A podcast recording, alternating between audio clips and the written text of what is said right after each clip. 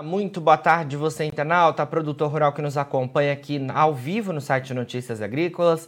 Estamos de volta com os nossos boletins e o destaque neste momento é para o setor sucroenergético. Vamos falar um pouco mais em relação às movimentações do mercado de açúcar lá na Bolsa de Nova York e também sobre as oscilações do, do mercado do etanol. E para isso a gente conversa então agora ao vivo com Maurício Murussi, que é analista das safras e mercado. Maurício, muito boa tarde, obrigado pela sua presença aqui com a gente do Notícias Agrícolas. Muito boa tarde, Jonathan. Obrigado pelo convite aí mais uma vez. Obrigado você pela participação aqui com a gente mais uma vez, Maurício. Bom, é... começando a nossa conversa, né? O mercado do açúcar bruto lá na Bolsa de Nova York voltou na última semana a testar o patamar de 20 centavos de dólar por libra peso né? E queria que você contextualizasse aí pra gente o que, que, motivou essa subida aí no mercado nos últimos dias. Hoje a gente teve uma, uma alta de 0,85% no principal vencimento, né? Ou seja, mantendo ainda esse patamar de 20 centavos de dólar por libra peso. Mas o que, que motivou aí essas oscilações positivas, Maurício? Então, Jonathan, por mais irônico que pareça, tá? O que está mantendo os preços em Nova York acima de 20 centavos é o início da safra nova do Brasil. Safra nova 2022-23, que começou agora em abril, né? E por que, que isso é irônico? Porque geralmente, quando inicia a safra, a oferta aumenta e o preço tem que cair, né? Isso é aquela economia básica ali de, de, da lei de oferta e demanda, né? Mas essa safra nova, 22, 23, está extrema, extremamente peculiar, não é que ela esteja muito peculiar, ela está totalmente peculiar, né? O que está acontecendo? Nós tivemos um número menor de usinas entrando em operação, não somente em função da safra anterior, mas em função da média histórica, tá? Do que geralmente da quantidade que geralmente de usinas entra em operação nessa temporada. Geralmente agora em abril, né, até a primeira quinzena de abril, nós teríamos o que 150, 130 usinas em operação. E nós temos pouco mais de 26, tá? Usinas entrando. Tá? Claro que ao, ao, longo da segunda quinzena terão mais unidades entrando e a situação se normaliza, mas até agora, até esse momento, nós temos uma, um gap muito grande tá? com relação à safra anterior e, e à média histórica de, das safras. Né? Uh, o segundo motivo, então, por si só, nós temos um menor número de usinas e menor número de disponibilidade de oferta de açúcar, né? porque a gente tem um número menor de usinas, mesmo com o início da safra. O segundo motivo é que estas usinas que estão entrando em operação, elas estão com um mix extremamente concentrado ao etanol, ao etanol tá? Mas isso até então não é uma questão assim tão é, diferente. Geralmente isso acontece em todos os inícios de safra. Por questões do, do, da disponibilidade de ATR, por questões da pureza desse ATR, ele é mais propício a fabricação do etanol do que do, do açúcar, tá? É o ATR do início de safra, né? A cana de início de safra. É do início e do final de safra, ela tem essa, essa especificidade técnica, tá? Na produção do etanol e não do açúcar. Então isso ocorre. Mas o problema, né, Jonathan, é que uh, além disso ocorrer, as usinas também estão focadas no etanol hidratado. Ou seja, um movimento que já é tendência, ele está sendo reforçado. Por quê? Porque o etanol hidratado está acumulando, acumulando altas de mais de, 20, de 25% só no início de abril, só na primeira quinzena de abril. Ele começou o mês na faixa de, R$ 4,05, né, R$ 4,05 com base em Ribeirão Preto, e agora está na faixa de R$ 4,55, R$ 4,60. Né? Em Paulínia está R$ 4,65, R$ 4,70. Então é uma alta muito forte dentro do próprio mês, né? Nos primeiros 15 dias do mês. Então a gente pega uma tendência de maior produção ao etanol, mesmo que o etanol tivesse em baixa, teria uma tendência de maior produção de etanol pela questão da qualidade técnica da cana. Mas uhum. aí a uhum. gente pega o mercado com etanol nas alturas, então uma tendência de alta ela é reforçada, ela é elevada é, exponencialmente assim a curva de produção do etanol por conta disso aí. E aí só para fechar rapidinho esse ponto Sim. aqui, Jonathan, Uh, geralmente nós temos uma média aí de, das usinas 100% fo focadas no etanol e na produção de etanol. algumas poucas usinas, quando priorizam açúcar, mantêm o mix em 70% para etanol. Né? Isso nas poucas usinas que fazem açúcar. Elas, mantêm, elas fazem só 30% do mix. E tem as outras que fazem 70%, tirando a grande maioria que está em 100%. Então isso também ajuda a reforçar o açúcar lá acima dos 20 centavos de dólar por libra-peso em Nova York. Certo. Maurício, esse cenário então que você pontuou para gente, que tem sustentado os preços acima de 20 centavos de dólar por libra-peso, queria saber é, se você acha que deve se sustentar por mais tempo, qual é a visão de você aí em relação a esse cenário, porque a gente sabe que apesar de ter iniciado a safra agora em abril, abril no Centro-Sul, é nos próximos meses que a gente deve ter uma moagem mais acelerada, né? Exatamente, o calendário começa em abril, mas é um calendário é, metodológico, um calendário oficial, porque ao longo de abril é que as usinas vão voltando e somente a partir de maio é que o volume de cana colhido começa a ser suficiente, suficiente não, significativo. E a partir de maio entram novas unidades em operação e a cana que não era propícia ao, ao, ao açúcar agora começa a ser.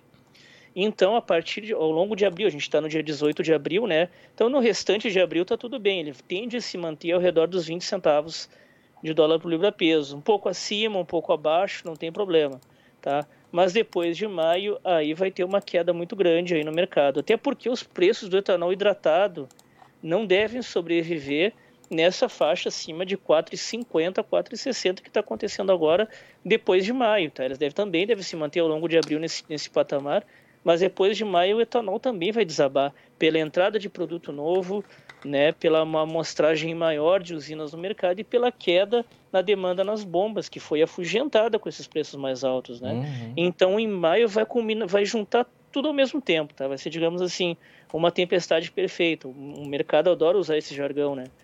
Então, a gente vai ter usina mais usinas no mercado, a cana mais propícia ao açúcar que vai derrubar o açúcar, tá?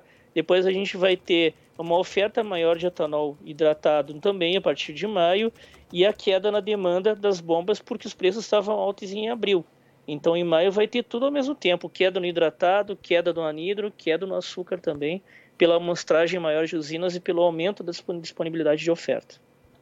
Sim, eu iria te perguntar justamente sobre o cenário de etanol, né, Maurício? Porque a gente tem visto aí nas últimas semanas é, os preços mais competitivos, né? Tinha visto que na semana passada, segundo dados da NP, a gente tinha três estados com etanol mais competitivo que a gasolina, né? Na média, Brasil também estava mais competitivo. Até acabei de dar uma olhada aqui no site da NP, mas a gente ainda não teve os dados divulgados em relação à semana passada. É, no entanto, né, me parece que essa competitividade estava bem estreita, que na, na semana passada isso pode ter voltado a gasolina ser mais competitiva. Diante desse cenário né, de maior entrada de oferta, você pontuou que a gente pode ver os preços do etanol caindo, porque justamente a gente vai ter maior oferta sendo disponibilizada de etanol hidratado, com aquele etanol utilizado nas bombas. Né? É, queria que você contextualizasse todo esse cenário para a gente e se de fato a gente deve ter então ao longo dos próximos meses, os preços do etanol voltando a cair, que a gente viu que deu uma, um repique de alta aí nos últimos dias.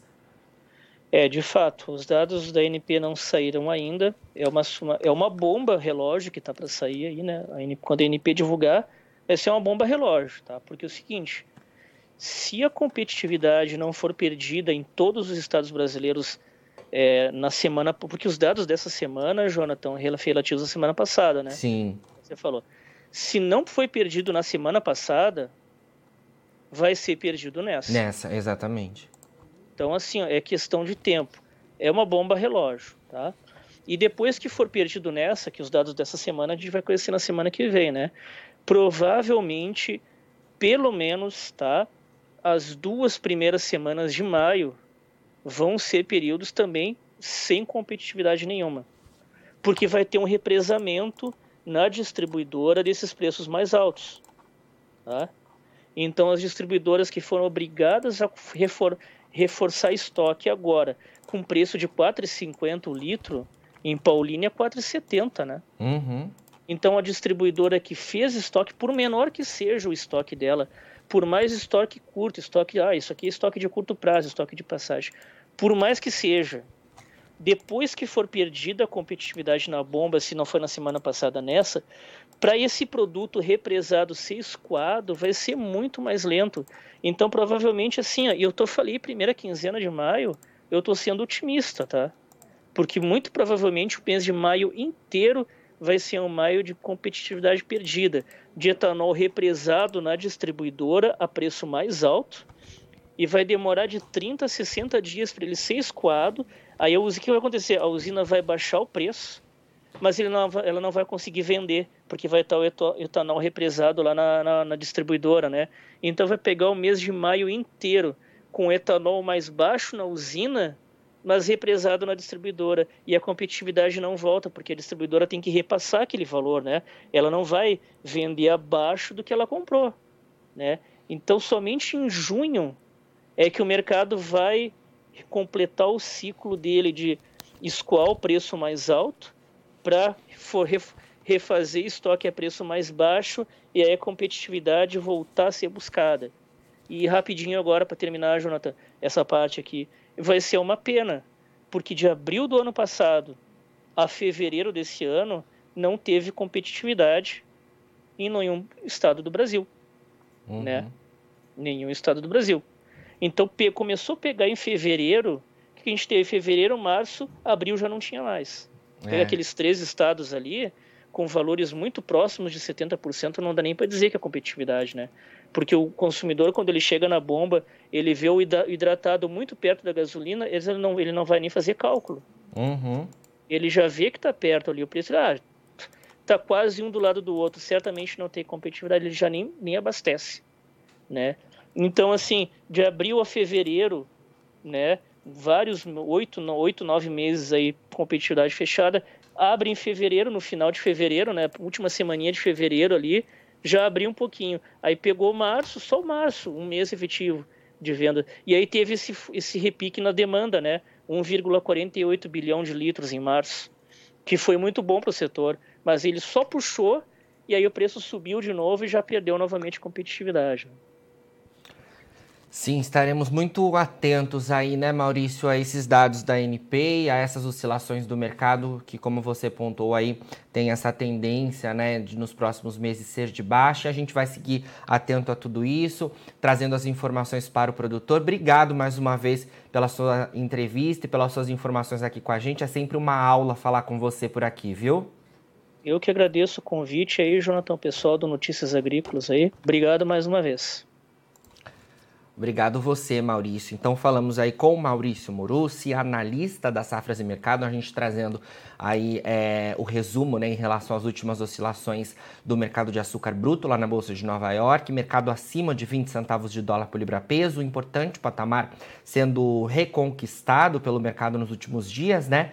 E o Maurício nos deu aí informações em relação à tendência desses preços, uh, olhando à frente, né, olhando o cenário fundamental, principalmente em relação ao avanço da moagem da safra 2022-23 aqui do centro-sul do Brasil de cana-de-açúcar. Agora, na finalização dos nossos boletins, você pode ver as nossas redes sociais e seguir a gente por lá para se manter atualizado sobre todas as informações do agronegócio brasileiro. A gente segue por aqui com o nosso site 24 horas no ar. Daqui a pouquinho também tem mais boletins ao vivo para você ser o produtor rural mais bem informado do Brasil. Fica por aí, a gente se vê e não se esqueça. Notícias Agrícolas, 25 anos ao lado do produtor rural. Participe das nossas mídias sociais no Facebook Notícias Agrícolas, no Instagram, arroba Notícias Agrícolas e em nosso Twitter, arroba Notiagre. E para assistir todos os nossos vídeos, se inscreva no YouTube e na Twitch Notícias Agrícolas Oficial.